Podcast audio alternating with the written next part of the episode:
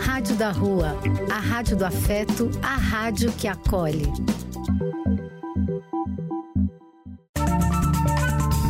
Apoio: Casa de Vó, Banho para Geral e Instituto de Políticas Relacionais.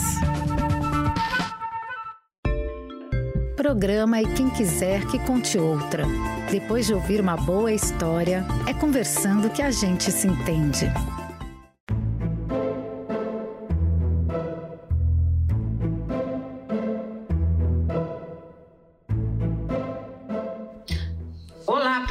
Pessoal! De novo aqui na nossa Rádio da Rua, a rádio da cidadania, da espiritualidade e da magia aqui no nosso programa de contação de histórias. E quem quiser, que conte outra. Eu, Carmen, adoro contar e ouvir histórias na companhia da minha amiga Ruth. Olá, Ru! Oi, Cá, tudo bom? Eu sou a Ruth. Ótimo. E eu também gosto de contar e de ouvir boas histórias. As histórias realmente são sempre maravilhosas, Ru. Seja a gente contando, seja a gente ouvindo, eu acho que história é uma festa para a alma, se você quer saber. Adorei essa definição. e hoje, Ru, eu trouxe um tema que é um tema que você sabe que às vezes me assusta um pouco, né? Uhum. Mas vamos conversar sobre ele. Quem sabe vamos conseguir rir também e trazer coisas leves a respeito dele. Vamos ver. Para introduzir esse tema, vou seguir a sua trilha. Eu vou colocar uma música que, para mim, é uma música que vai trazer para todos nós o clima do nosso tema de hoje. Vamos lá? Vamos, estou curiosíssima.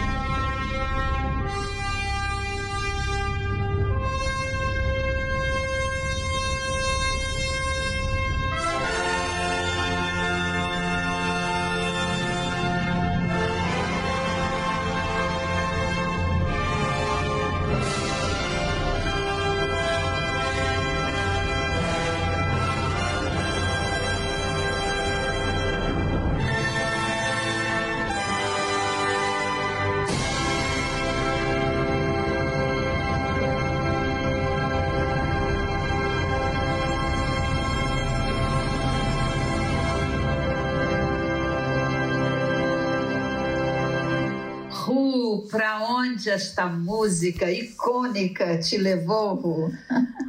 Ah, na realidade, assim, me lembra. Essa música está muito conectada com o filme para mim. Hum. E sabe para onde me lembra? Para onde me leva? Me leva para genialidade de quem compôs essa música, que ela é absolutamente incrível. É linda, né? É linda. É do Strauss. E você sabe que essa música ela foi uma escolha meio aleatória do Stanley Kubrick, né? Ah, Porque é? ele tinha convidado um compositor para fazer a música para 2001. E a música foi feita, ele gostou, mas achou que não era uma música que iria impactar o suficiente. Aí acabou optando por essa, né? Por esse clássico aí. Do, uhum. Assim falava Zaratustra, né? De Strauss. E combinou e marcou, né? Exatamente. Ficou um marco. Quando você ouve essa música, você já vê naves flutuando pelo cosmos. Macacos, ossos, segurando é, ossos macacos, como armas. o monolito, a inteligência artificial orquestrando as situações e tomando decisões. Essa música traz, traz tudo isso, né? Traz sim, traz sim. Então, Ru, o tema que eu trouxe para gente hoje é inteligência artificial para o bem ou para o mal? e, para introduzir esse tema, fui lá na mitologia grega uhum. e trouxe uma história para nós. Vamos ouvir? Vamos sim.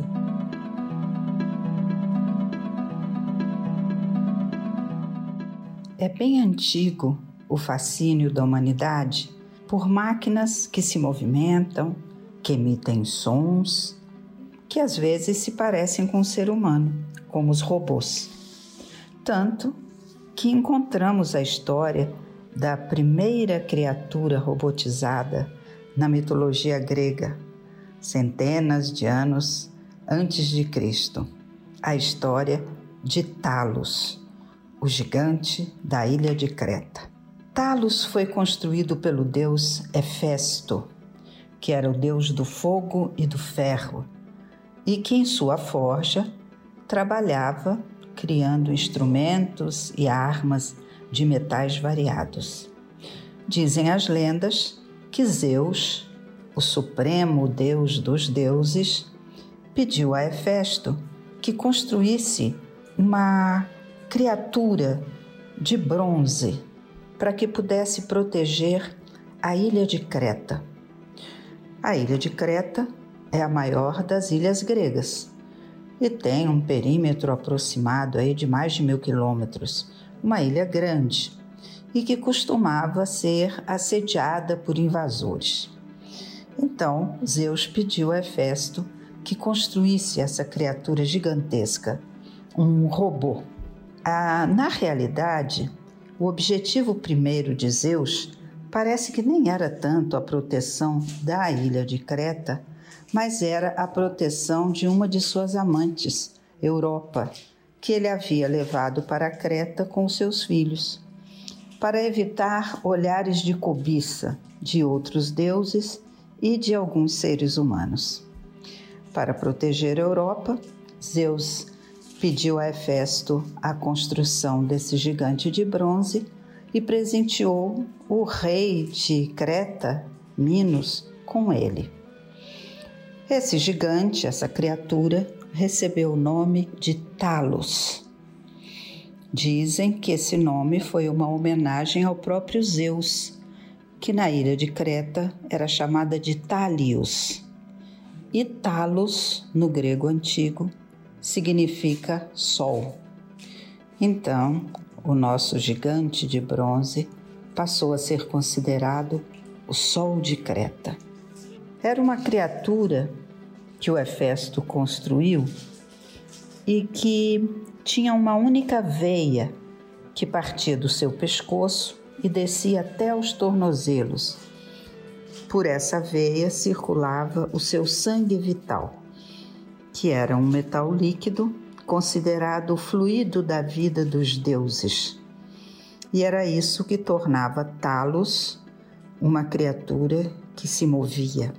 A Talos foi dada uma missão prioritária, que era a missão da defesa. Ele deveria uh, viajar pela ilha três vezes por dia, circular a ilha três vezes por dia observando se alguns navegantes não convidados haviam aportado por lá e tomando cuidado com os invasores. Isso nos mostra que Talos, de fato, ou era uma criatura gigantesca para conseguir circundar três vezes aquela ilha que tinha um perímetro de pouco mais de mil quilômetros, ou, se ele não fosse uma criatura gigantesca, ele deveria ter alguma outra forma de se locomover, por exemplo, voando. Parece que é por isso que em algumas medalhas, em algumas moedas, aparece às vezes a figura de Talos com asas. Mas a versão que ficou mais comum e que é mais usual é de que era um gigante. Qualquer navio que se aproximasse de Creta, navio não esperado, jogava pedras gigantescas até afundar os navios. Se algum navegante conseguisse escapar desse naufrágio e conseguisse chegar nadando até a ilha, o tomava nas mãos e o apertava contra o seu peito, que superaquecia, provocando a morte da pessoa. Mas a proteção da ilha de Creta não era a única missão. Ele também tinha o papel de se certificar de que as leis divinas estavam sendo seguidas por todos os habitantes da ilha. Para cumprir esse dever, três vezes por ano ele visitava todas as aldeias da ilha, carregando as placas metálicas nas quais as leis divinas estavam inscritas. O que as pessoas na realidade não imaginavam tinha uma vida interna, uma vida interior. Isso mesmo, eles tinham um desejo secreto muito forte. Ele sonhava em ser imortal. E foi esse desejo que abriu o caminho para a sua destruição. Um dia, uma tripulação molhada, desarrumada e suja aportou na ilha de Creta porque precisava descansar. Essa tripulação era composta por Jazão, pelos argonautas e pela feiticeira Medeia. Eles sabiam da existência de Talos mas eles precisavam tanto aportar para descansar que encontraram um lugar escondido e resolveram se arriscar. Ancoraram e se esconderam na ilha. Mas o robô os viu e caminhou firme em direção a eles. Quando a feiticeira Medeia viu o gigante de bronze se aproximando, ela percebeu os parafusos nos seus tornozelos e mais que isso, com a sua magia, ela conseguiu ler o desejo de Talos pela imortalidade. E foi então que um plano muito astuto se formou na sua cabeça. Medeia ofereceu a Talos a vida eterna. Ele disse que para conseguir isso, bastava que ele permitisse que os parafusos de seus tornozelos fossem retirados. Ficou tão fascinado com essa proposta e na total inconsciência de que era apenas uma máquina, ele concordou. Jazão e os argonautas removeram os parafusos e ali o fluido da vida começou a correr e o robô perdeu a vida. Encerrou-se assim a história do primeiro robô da humanidade, seduzido pelo sonho que ainda hoje embala o ser humano, o desejo da imortalidade.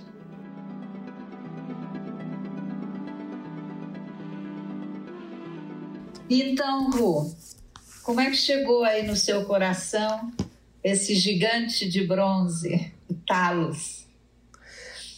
Ele chega de forma interessante, né? Um gigante de bronze que quer ser humano. Nossa, isso chama minha atenção. É, ele é mais que querer ser humano, né? Ele quer ser imortal. É. Ele quer um passo além da humanidade, né? Pois é, pois é. Gozado. E quando. Aí eu preciso falar Uh, quando pensa em imortalidade, abrir mão da imortalidade, ai, me vem à mente um filme que. Um filme romântico, mas é que eu adorei esse filme. Que filme é esse, Ru? Cidade dos Anjos. Não sei se você assistiu. Nossa, Nicolas Cage tão lindo de anjo. Exatamente. E na história, ele, por se apaixonar por uma mulher uma mortal, vamos dizer assim, ele abre mão da imortalidade. Gente, que coisa! Não vou é dar spoiler. É, é, é, é, muito. É belíssimo, mas é muito triste. Eu não vou dar spoiler, senão. Mas é lindo o filme, acho tão romântico. É um filme que vale a pena ser visto, eu acho, Cidade dos Anjos. É bonito, sim. Agora, tem uma coisa curiosíssima que eu descobri e eu não sabia. É, Cidade dos Anjos, na realidade, é um remake É uma um, foi já já uma teve refilmagem. é uma refilmagem porque houve outro filme com esse tema antes, em 1987. Nem é tão longe assim. E é um filme de Wim Wender. Chama Uau. Asas, é, Asas do Desejo. E é muito. Já estou anotando aqui. Olha, eu também, quando eu descobri isso, eu anotei, eu ainda não assisti, eu vi a sinopse, mas o diretor já é uma boa indicação. Hum, muito interessante. E essa questão né, da imortalidade, é, dos sentimentos, essa é, é uma questão que ela fica meio pulsando por trás de uma série de filmes e também de filmes de ficção científica, não é? Sim. Que fazem esse paralelo entre o ser humano e, e uma figura como um anjo, por exemplo, um outro tipo de criatura, um outro tipo de ser, ou o ser humano e um androide, por exemplo, um robô. Então são comuns, não é? Filmes, livros que trazem essa esse pareamento do ser humano com essas figuras que estão aparentemente um passo adiante ou ainda um passo atrás, mas sempre tendo como referência a nossa humanidade, os nossos sentimentos. Você não, não sente isso? Sim, sim. Parece que se referindo até ao filme para responder para você, uh, eu me lembro que no filme o Nicolas Cage ele abre mão de ser anjo e imortal para ter sentimentos e sentir uma série de coisas. E, e a coisa mais maravilhosa, tem-se uma cena que eu achei de uma beleza, porque como que você descreve o que você sente quando você come, sei lá, uma fruta, uma fruta que você nunca provou pela primeira vez? Né? Tem coisas que não dá para descrever, tem coisas que precisam ser vividas e vivenciadas, não dá para serem descritas, né? E parece que busca-se isso, né? É. O Talos também da nossa história. Sim, sim. E ele é, ele é pego, de certa forma, exatamente nessa rede do desejo dele, né? É. Isso é que o destrói, de certa maneira. E, e sabe, Ru, uma coisa que eu lembrei? Eu lembrei de um filme, é, talvez você tenha visto, chamado Inteligência Artificial. Nossa, eu lembro muito desse filme também. Aquele filme eu chorei tanto. Eu também. eu também porque é um filme e que mostra uma coisa que me assusta um pouco no ser humano, que é como se fosse uma certa irresponsabilidade com os passos que ele está dando, não é? Uhum. Nesse filme, o, o, o humanoide lá, que era um menino, o casal compra para aumentar a família, substituir um filho que se foi e tem um outro filho humano que não aceita aquele robô, não fica satisfeito com ele. E esse robô tinha uma chave que você poderia ligar, que ele passaria a ter sentimentos. E a, a mãe, lá pelas tantas, liga essa chave, mas sem nenhum compromisso com a, as reações da, da criança robô, lembra? Uhum. Muito, muito triste então o robozinho passa a ter sentimentos, fica ligado àquela mãe, que era uma mãe que não, não sentia que ele era filho dela, que não estava preocupada com ele. Uh, essa irresponsabilidade do ser humano em relação às possibilidades que ele cria, isso é que me assusta um pouco quando a gente fala sobre inteligência artificial. Tem uma frase que eu li no artigo que eu achei que era para se pensar. A frase dizia o seguinte: é, se podemos, não significa que devemos. Entendeu? se podemos fazer determinada coisa, não significa necessariamente que devemos fazer isso. Uhum. Precisa ter uma reflexão a respeito. Uhum. Né? E nesse universo da inteligência artificial, eu sinto que essa é uma reflexão que precisaria ser feita. Né? Sem dúvida. Então, nesse sentido, é um tema que mexe comigo, eu acho uhum. é, meio preocupante. Sim, sem dúvida. Eu acho que a gente tem que ter cuidados, né? Cuidados éticos, inclusive. Agora, a gente vem falando, falando, falando sobre inteligência artificial. Eu não sei se fica muito claro para todo mundo no que consiste. Eu acho que vale a pena pegar uma definição para falarmos a mesma coisa, né? Então, e, inclusive, Ru, para as pessoas perceberem o quanto a inteligência artificial já está atuando no nosso dia a dia. Sim, está extremamente em presente. vários, vários níveis. Mas vamos entender, vamos explicar o que, que é? Né? Vamos lá, é, explique aí. Então, em termos bem simples, a inteligência artificial ela se refere a sistemas ou máquinas que imitam a inteligência humana para executar tarefas. E elas têm uma, uma característica que é que elas podem se aprimorar interativamente com base nas informações que coletam. Então, a inteligência artificial ela possibilita que máquinas aprendam com experiências, se ajustem a novas entradas de dados e, e façam tarefas como seres humanos. É, é, bem interessante, né? Eu lembro, Ru, que o primeiro movimento das pessoas usarem a, a inteligência artificial para medir força, digamos assim, com o ser humano foi colocando um desafio para os mestres de xadrez. Lembra? Lembro, lembro sim. Pegaram um computador, o Deep Blue, e ele fez um desafio para o mestre de xadrez, né? E, bom, a gente já sabe o que deu, né? o Yuval Harari fala que hoje em dia eh, já não é mais interessante ou curioso você colocar um mestre de xadrez para disputar com a inteligência artificial, porque ele vai perder. Isso está posto. Uhum. A inteligência artificial ela ganha as partidas de xadrez e não só de xadrez.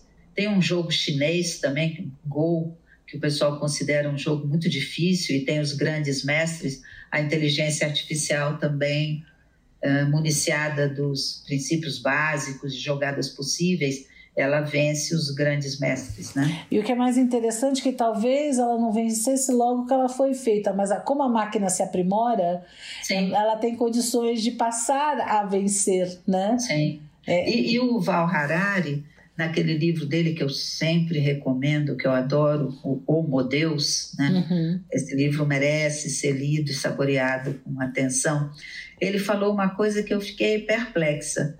Ele disse que então, olha, não é mais novidade que a inteligência artificial vence os mestres de xadrez. Isso ninguém mais vai querer colocar essa competição, porque a gente já sabe o resultado. Mas aí a questão que se levantou foi: como é que a gente vai saber que um jogador de xadrez não está usando com algum recurso, um fone disfarçado, alguma coisa, como saber que ele não está usando uma inteligência artificial para tentar vencer o adversário dele humano? Entendeu? Uhum. Quer dizer, dois humanos jogando, como é que eu vou saber se a inteligência artificial não está sendo usada? Então, os pesquisadores começaram a estudar isso e eles chegaram a uma conclusão que eu achei uau. Eles concluíram o seguinte: se o jogador faz uma jogada absolutamente nova e totalmente inesperada a inteligência artificial que fez. Né? Chocante, por isso eu fiquei perplexa, entendeu? Porque a inteligência artificial, munida dos dados que ela tem, ela consegue antecipar e criar jogadas. E aí o Harari diz isso, que essa foi a conclusão do estudo. Mas essa preocupação do. Bem, não conheço suficiente inteligência artificial para. Se ele está falando, ok, eu acredito nessa capacidade da máquina criar. Mas esse outro lado, de um ponto eletrônico, uma coisa assim, gente, ele nunca foi professor na vida dele, né? Para segurar cola na hora de prova. É, são É o nosso mundo, né, Rua? o nosso mundo do ser humano. Será que o cara está blefando? Será que ele está fazendo uma jogada proibida? Será que ele está burlando as normas? É. A partir daí fizeram esse estudo e chegaram a esta conclusão. Ai, eu... isso é, é arrepiante. É triste, né? Eu dei uma olhada, Ru, na como eu gosto de história, né? Procurei fazer meio um levantamento histórico de como começou essa coisa de inteligência artificial. Ai, eu, eu acho que eu tenho dois pontos. Oba, então vamos lá. Vamos, vamos ver se está no teu nessa, histórico. Essa linha do tempo. A minha linha do tempo começa com Leonardo da Vinci, quando ele criou aquele humanoide. O Leonardo da Vinci é o primeirão nos uma coisa mecânica, não é? é? Que simula, de certa forma, alguns movimentos humanos, né? Mas à medida que a gente vai caminhando, essa própria noção do, do robô totalmente mecânico para um robô é, que pensa e dá alternativas, aí a gente chega mais próximo desse conceito da inteligência artificial. Né? Uhum. Né? E aí a primeira coisa que aparece é aquele livro do Isaac Asimov. Eu robô.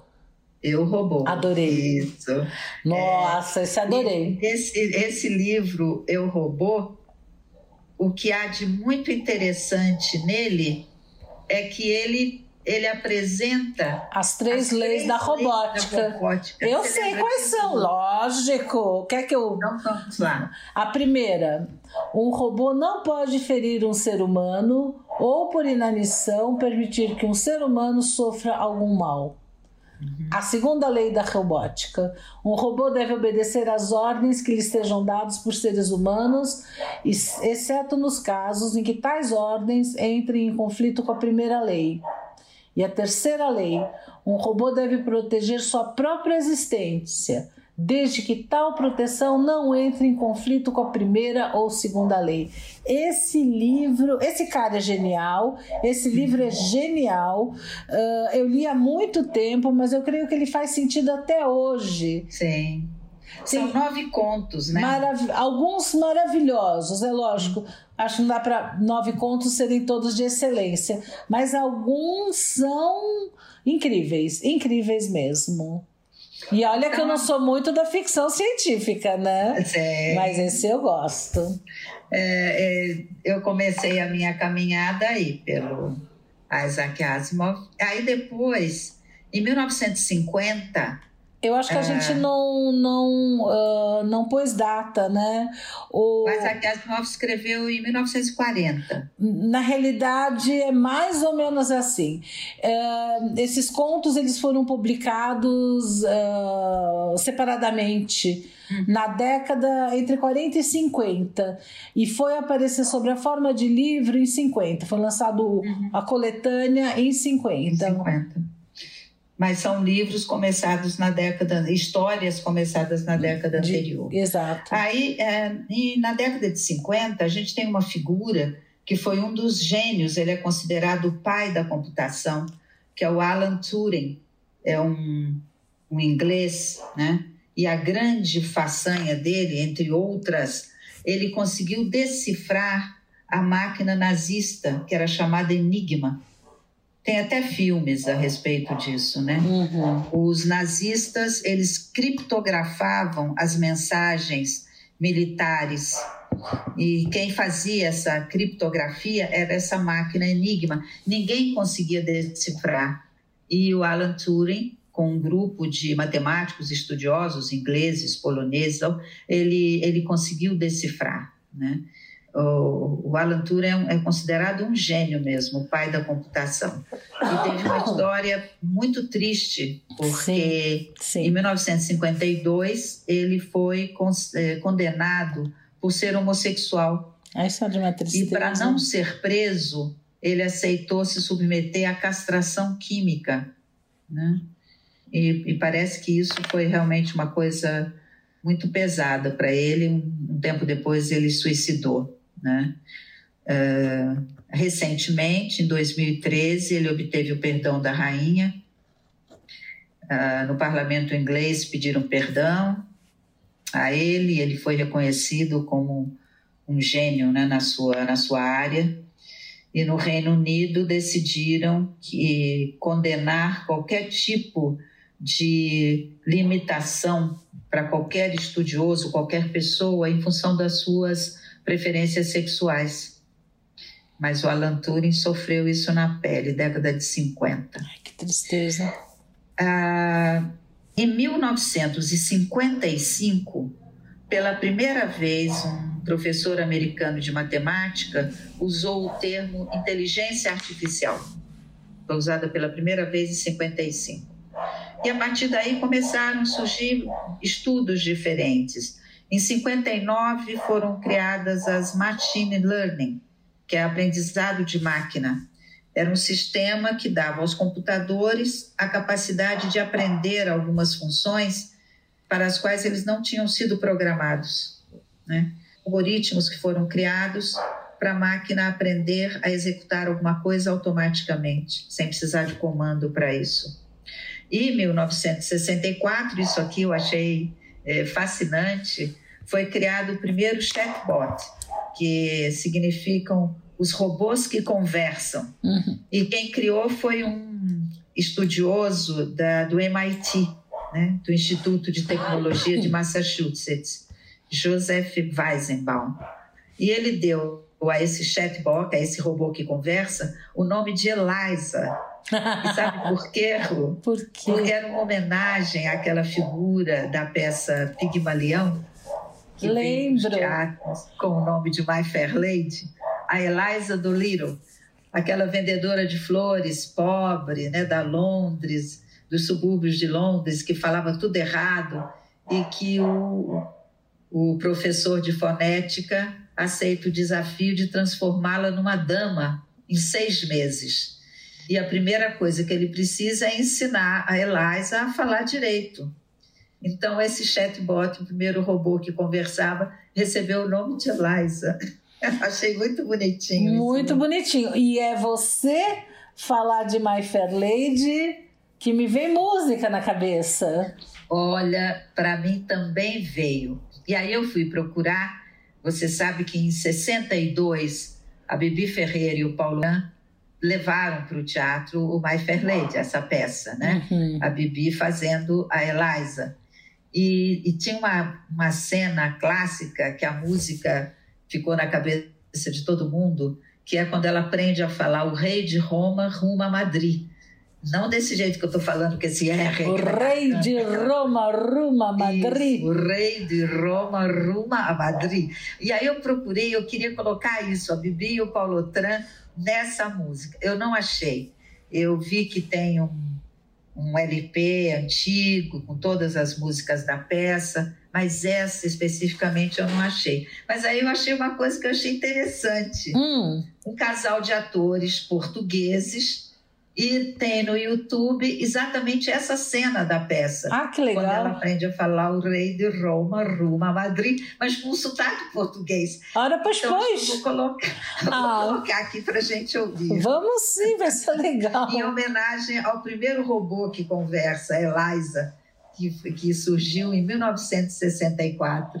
É divertido, né? Esse cientista sempre buscando eles colocam nomes nos aparelhos que eles criam muito relacionados com mitologia, com peças de teatro. Nada como ter referências, né? Nada como ter referências. Vamos ouvir. O rei de Roma ruma a Madrid. O quê? O rei de Roma ruma a Madrid. Outra vez.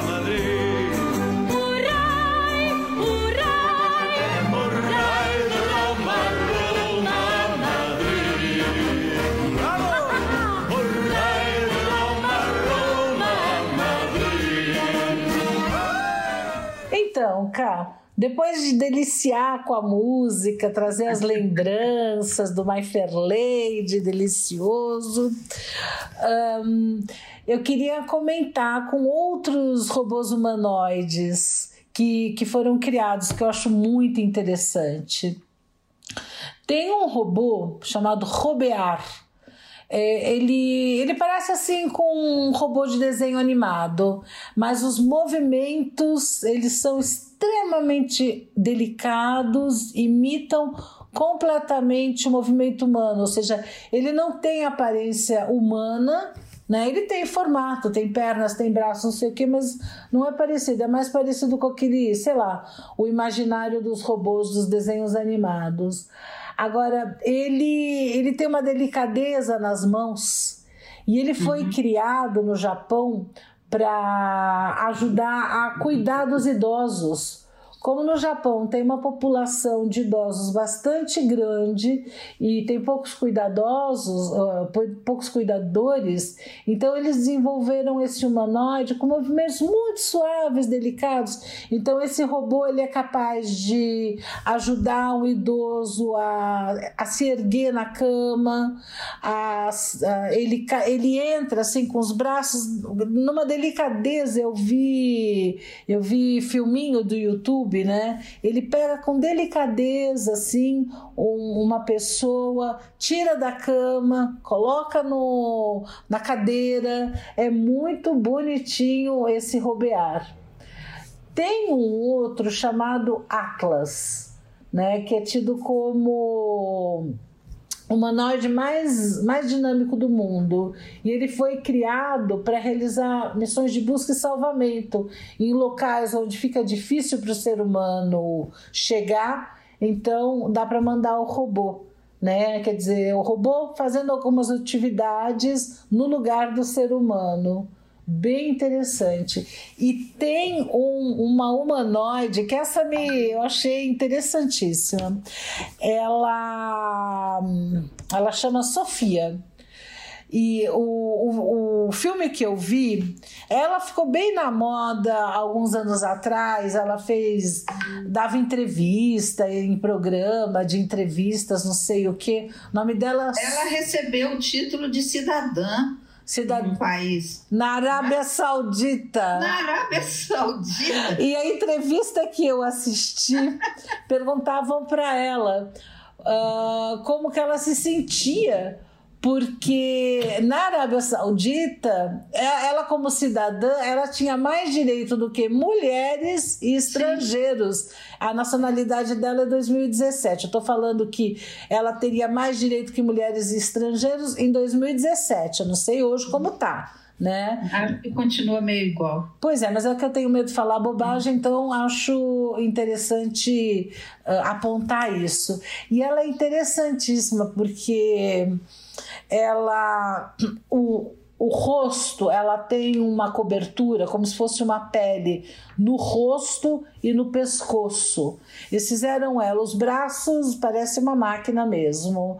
E, e o topo da cabeça, ao invés de ter um cabelo, tem como se fosse assim um pequeno um capacete, um solidel prateado. Né, onde mostra bem que ela é uma máquina, mas você vê, ela tem expressões ela faz, sei lá, cara de espanto, é, ela tem respostas, ela é interessantíssimo esse humanoide. Eu não sei exatamente para que, que ela foi criada, mas é muito interessante. Você falando, me vem duas coisas aqui. Eu me lembrei de uma série, uma série russa que eu assisti uma vez, chama Better Than Us Melhor do que Nós. É uma série passada no futuro, um futuro, como sempre, meio distópico, aí, os jovens meio agressivos, meio sem perspectiva. E nesse mundo do futuro, os robôs estão presentes, robôs humanoides. E eles basicamente cuidam dos idosos. Então, os idosos às vezes têm como única companhia o robô. Porque ele faz o café, ele dá o remédio, ele vai até a farmácia comprar remédio e tal. E os jovens, muito revoltados com o um mundo eh, cada vez mais cheio de robôs, de vez em quando eles se divertem pegando os robôs e, e torturando de certa forma, destruindo os robôs, até queimá-los no final. Ai, que horror! Então é, é uma coisa violenta, assim, bem triste, mas é uma série para quem gosta de ficção e tal, que vale a pena dar uma olhada. É uma série russa, Uhum. né? Me lembrou isso e me lembrou uma, um, um conceito que foi desenvolvido por aquele pesquisador japonês que ele criou um, um, um robô que tem o rosto dele, Masahiro, esqueci o nome dele. E, e, ele criou um conceito novo que é, que é chamado de Vale da Estranheza. E eu achei interessante, eu nunca tinha ouvido falar. E o que, que é ele isso? diz que uh, à medida que você vai criando uh, humanoides meio parecidos com o ser humano, o ser humano uh, se internece por eles e tal. Mas quando eles começam a ficar muito parecidos com seres humanos, começam a mimetizar muito as emoções, o ser humano passa a ter uma certa repulsa por esses humanoides. Isso eu encontrei no texto desse pesquisador japonês e no texto de uma outra pesquisadora do, do MIT. Eu achei uma coisa a se pensar, curioso, não é? Muito, muito curioso.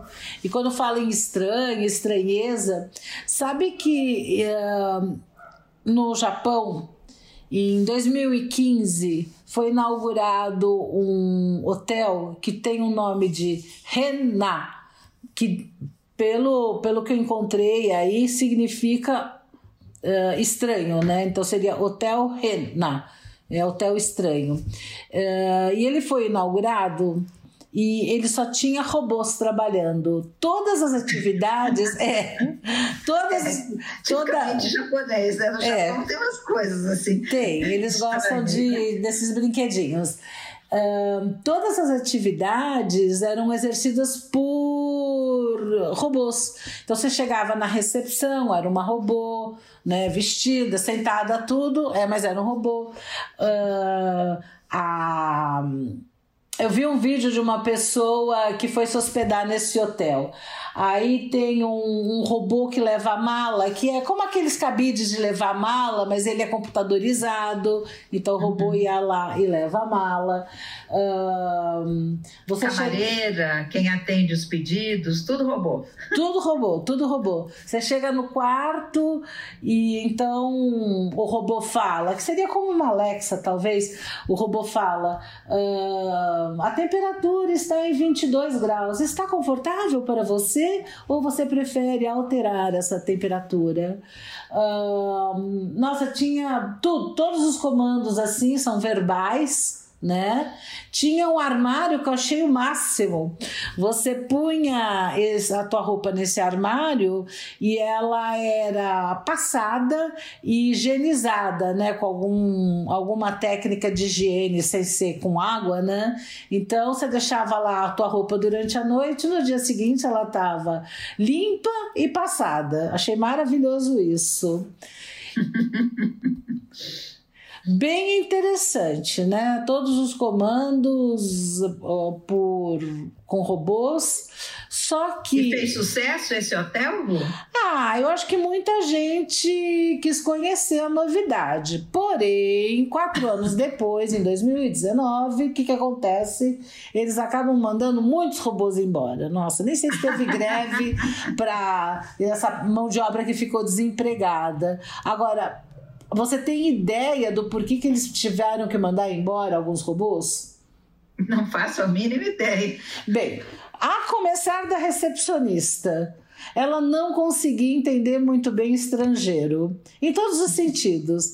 Nem o que eles falavam, nem o que eles queriam. Uh, era um robô feito. Só conseguia, acho que, entender o jeito de ser japonês. Então, para lidar com estrangeiros, ah, não estava bom a recepcionista. Inclusive, assim, algumas perguntas básicas que a recepcionista não, não respondia. Tem algum restaurante bom na redondeza, assim, que você já tenha ido e comido? Robô não come, né? Não tinha como responder essa pergunta. Agora, nos quartos era mais grave. o, as máquinas estavam confundindo o ronco dos hóspedes com comando. Então elas acordavam várias vezes na noite quem estava dormindo. O que, que você disse? O que, que você quer? Qualquer negócio assim. Eu achava que era um comando. Então não dá, né? Foram mandados embora. Então tiveram gostei, que. Gostei dessa história. Tiveram que renovar. E você sabe, Ru, eu tava, comentei com você sobre o Vale da, da Estranheza. Uh, eu vi essa referência também numa entrevista com uma, uma pesquisadora polonesa que ela deu uma palestra também ligada a, ao MIT, lá no Instituto de Massachusetts, e ela deu uma palestra e o título era muito instigante. As máquinas serão capazes de sentir, né? Serão hum. capazes de ter sentimentos? E a resposta dela é muito incisiva: não. Máquinas não terão sentimentos como nós humanos temos, tipo carinho, afeto, amor ou ódio. Então, ela aposta que isso não irá acontecer. Mas ela diz que as máquinas poderão mimetizar essas reações sentimentais humanas. E para nós seria como se elas estivessem vivenciando essas emoções. E aí a, a questão, várias questões foram colocadas na mesa, né? Se as desde que as emoções serão essas que nós temos, como é que as máquinas irão expressá-las? Com que grau de acuracidade? Elas entenderão que determinadas emoções são mais positivas do que outras? E principalmente, quem vai ensinar isso a elas? Então, são questões que. Uhum que quando o pessoal discute sobre inteligência artificial, fica aí, né? Uhum. Teve uma mesa redonda também, que eu vi a referência, de um pessoal que trabalha com inteligência artificial, colocaram o pesquisador, a inteligência artificial e uma filósofa uhum. para falar sobre ética. Ah, que importante! E a, a questão da filósofa era mas quem vai ensinar ética para a inteligência artificial? porque quem ensina terá os seus próprios valores, não é? Uhum. Além do mais, a, a filósofa dizia, ética é uma questão de interpretação. Como é que a inteligência artificial vai interpretar? Então, a inteligência artificial sugeriu algumas alternativas. que ótimo. Ela disse: poderemos pedir que pessoas religiosas ensinem ética para a inteligência artificial. Aí ela falou, mas pessoas religiosas de que religiões? exatamente. As religiões variam com relação à sua postura ética, princípios, valores. E a inteligência artificial dava alternativas. Então, podemos uh, selecionar pessoas boas para ensinar a ética. Ou seja, eles chegaram à conclusão que realmente é um ensino é, que deixa muito mais dúvidas do que possibilidades. Uhum. Né? Achei interessante. A inteligência artificial tentou dar uma saída. e a última coisa ah. que eu vi aqui ligada nesse artigo é que essa professora polonesa que fez essa palestra dizendo que as máquinas não terão sentimentos, ela falou que ela ficou muito surpresa porque ela fez uma pesquisa com os alunos dela e ela colocou alunos dela para interagir com inteligência artificial humanoides, né? Não eram máquinas assim, eram, eram robôs humanoides uhum. e uh, de, com inteligência artificial. E ela percebeu que quanto mais vai de novo no, no vale da, da estranheza lá, uhum. quanto mais parecido com o ser humano, mais os alunos rejeitavam os robôs. Hum. Quer dizer, o ser humano aceita um, um, robô humanoide que se pareça conosco, mas até um certo limite. Quando ele é tão parecido. Mas rejeitava para quê?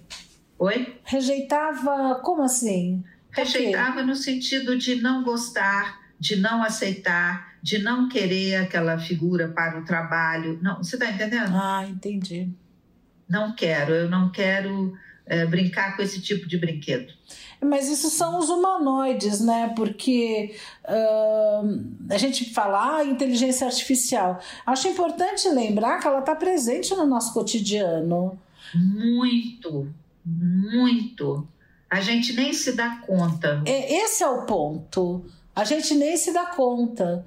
Quando você pede para Siri ou para Alexa alguma coisa, está usando inteligência artificial. Quando você vai fazer, sei lá, estava pesquisando algum produto para comprar e aí começa a aparecer aos borbotões propaganda desse produto, é inteligência artificial que está em Não, jogo. Quando você recebe um e-mail por exemplo, da Netflix. Por exemplo, quem está acostumado a assistir filmes na, ou séries na Netflix e o e-mail diz Fulano, que vem no seu nome, né? É. Fulano. Talvez você goste dessas sugestões e apresenta uma série de sugestões. Né? É inteligência artificial. Mas não precisamos nem esperar o e-mail. Se você está acostumada a, a usar um tipo Netflix, você abre Netflix, já aparece uma série de sugestões de filmes e Para séries você, que se você baseado. bobear, você fica só transitando e assistindo às sugestões da inteligência artificial da Netflix. É, é, eu compro bastante livros pela Amazon, a mesma coisa acontece. A É, mesma coisa. Vem com frequência, Olá, fulana. Talvez você goste desses livros. com base você escolhe, no último você quer um livro. livro, você procura e fala: quem leu este livro também leu. Aí aparece uma série de outros livros. Também é inteligência artificial, né? É, aí entra em duas coisas: inteligência artificial e uma coisa que me assusta muito, que são big data, ou macrodados. Uhum. E Isso realmente me assusta, porque hoje em dia se tem condições de analisar todos os dados, né? Ah, tem câmera em todo lugar. Ah, a gente usa muito a internet para fazer busca do que quer que seja e todos esses dados são coletados, todos, né? Ah, sem que você preste atenção, ah, existe, sabe-se, né? ah, das suas preferências. Sim. Se você compra online, ah, os produtos que você costuma consumir, ah, você passa nas câmaras, então sabe que, qual trajeto você faz, você. ah, Você pega o celular, ao entrar no carro, ele já sugere que você está indo para algum lugar habitual, né? Isso realmente me assusta. E Netflix, por exemplo, eles estão usando todos esses dados não só para te oferecer filmes, mas para fazer filmes e séries. A partir dos dados teus, meus, de todos, ah, séries que eles acreditam que iria fazer muito sucesso. Olha, Ru, eu, eu não, não consigo me esquecer que a gente está vivendo um ano eleitoral. Uhum. E aí há uma preocupação grande com a inteligência artificial e o número de robôs, né? Os robôs que replicam mensagens Uhum. e a divulgação de fake news. Nossa. Quando você vê o pessoal falando sobre a inteligência artificial, que é essa linha que você traz, o perigo dela na, na divulgação de notícias falsas e como isso pode interferir e orientar a eleição de um determinado país para um lado ou para o outro. Nós tivemos muito isso nas eleições de 2018. Temos uma preocupação grande hoje com, com a eleição deste ano. Isso também é eh, o uso da, da inteligência artificial, né? Uhum. e que é assustador e é perigoso eh, do, do ponto de vista político e tal. E aí eu fui dar uma olhada, porque foi lançado um livro aqui no Brasil, foi lançado em 2019, e o título dele é muito provocativo: Hum. A Fábrica de Cretinos Digitais. Uau. É Michel Desmourguet, é um neurocientista francês. Foi lançado no Brasil em 2019. O que, que ele fala no livro dele? Ele fala que até o século XX, os países mais avançados anunciaram um aumento eh, seguido do QI da população. o QI da população vinha aumentando em países desenvolvidos que faziam essa pesquisa. Noruega, Reino Unido, Dinamarca, os jovens que eram convocados para serviço militar, meninos e meninas, né, eh, eram submetidos a teste de QI e eles percebiam que o QI vinha aumentando. E qual não foi a surpresa quando perceberam que, quando chegamos no século XXI, começa a haver um decréscimo nessa aceleração do QI. Uh, o QI começa a cair. Uau. As taxas de QI começam a cair. E aí a, a justificativa que esse neurocientista francês dá é, é que a causa é o excesso de tempo passado diante das telas. Uhum. Então ele fala que passar muito tempo diante das telas celular, computador, televisão. Isso afeta os três pilares básicos do nosso processo cognitivo. Afeta as nossas interações sociais, afeta a nossa linguagem e afeta a nossa concentração. Então, ele diz que a tecnologia não é o mal em si. O ruim é o exagero, uhum. é a falta de controle. E a gente vê que hoje a representação ação do nosso mundo é cada um focado no seu próprio celular. Sim, né? às vezes você vai antes da pandemia, agora ainda não voltei, mas você vai, sei lá, fazer uma refeição fora, você vê uma família onde o marido tá com o seu celular, a esposa com o seu celular, a criança tá com o tablet, e eles não interagem. Triste, né? Sim, muito triste. E aí ele comenta que essas plataformas que a gente tem de vídeos, redes sociais e esses aplicativos de mensagem, na realidade acabam alimentando discussões que são embotadoras. Hum. Elas usam bolhas de filtragem e filtram todos os desafios. Então você entra na discussão, só tem gente que pensa como você. Uhum. Você perde a sua capacidade de reflexão de confrontar o seu ponto de vista com outro divergente. E isso acontece muito nos grupos de WhatsApp, né, Ru? Nossa. Sim, sim, O muito. pessoal sempre fala daquele tio do WhatsApp que manda as fake news sem nem avaliar se a notícia era verdadeira ou não, Uhum. né? Então, eu achei que esse livro, A Fábrica de Cretinos Digitais, era, era uma coisa que nos fazia pensar porque são os cretinos digitais que vão lidar com a inteligência artificial daqui para frente, né? Pois é.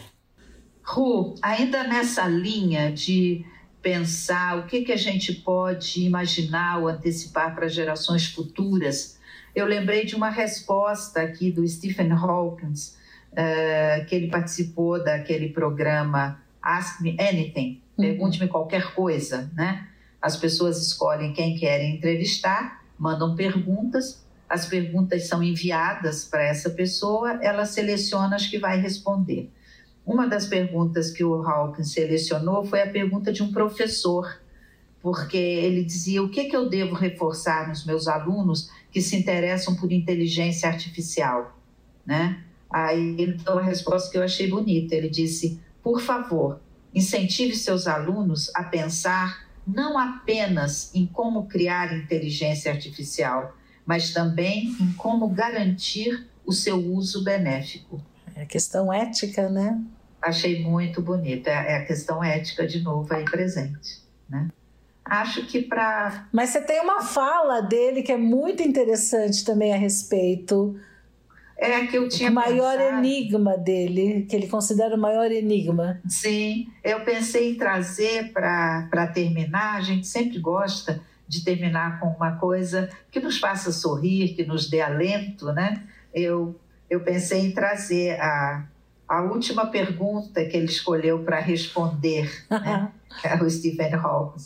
Perguntaram para ele qual é o mistério que você acha mais intrigante e por quê? A resposta dele: mulheres. Meu assistente me lembra que, embora eu tenha doutorado em física, as mulheres continuam permanecendo um mistério. muito Achei bom. Muito bonitinho, né? Muito bom, muito, bom. O, o Stephen Hawking tem um livro que foi publicado póstumamente e que, para quem se interessa, eu acho muito interessante. Chama Breves, Re- Breves Respostas para Grandes Questões. Uhum. Esse é um livro que merece ser lido. Uhum. Boa Bom, indicação. Terminamos por hoje? Sim, terminamos. Terminamos. Vamos colocar uma música, meio um samba aí de farra sobre robôs? Vamos. Para terminar num, num clima dançante, tá bom? Hum, Ru, E quem quiser, que conte outra. até a semana! Até.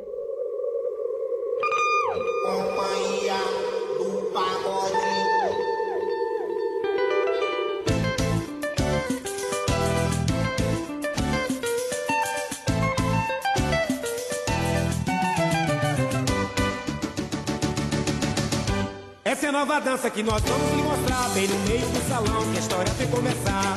Eu encontrei um casal que era um barato Que estava dançando meia malucada. Ele tirava os pés do chão Tirava engraçado. Tentava fazer e não conseguia. E o casal me respondeu Sendo que me ensinaria. Movimentos dos pés. Tire por favor. A dança do momento É a dança do robô. E movimentos dos pés. Tire por favor. A dança do momento É a dança do robô eu aprendi, nunca vou me esquecer. A dança do robô, vocês vão ter que aprender. Companhia do pagode que chegou pra arrebentar. Traz a dança do robô e agora vai te ensinar. Movimentos dos pés, tire por favor. A dança do momento é a dança do robô. E movimentos dos pés, tire por favor. A dança do momento é a dança do robô.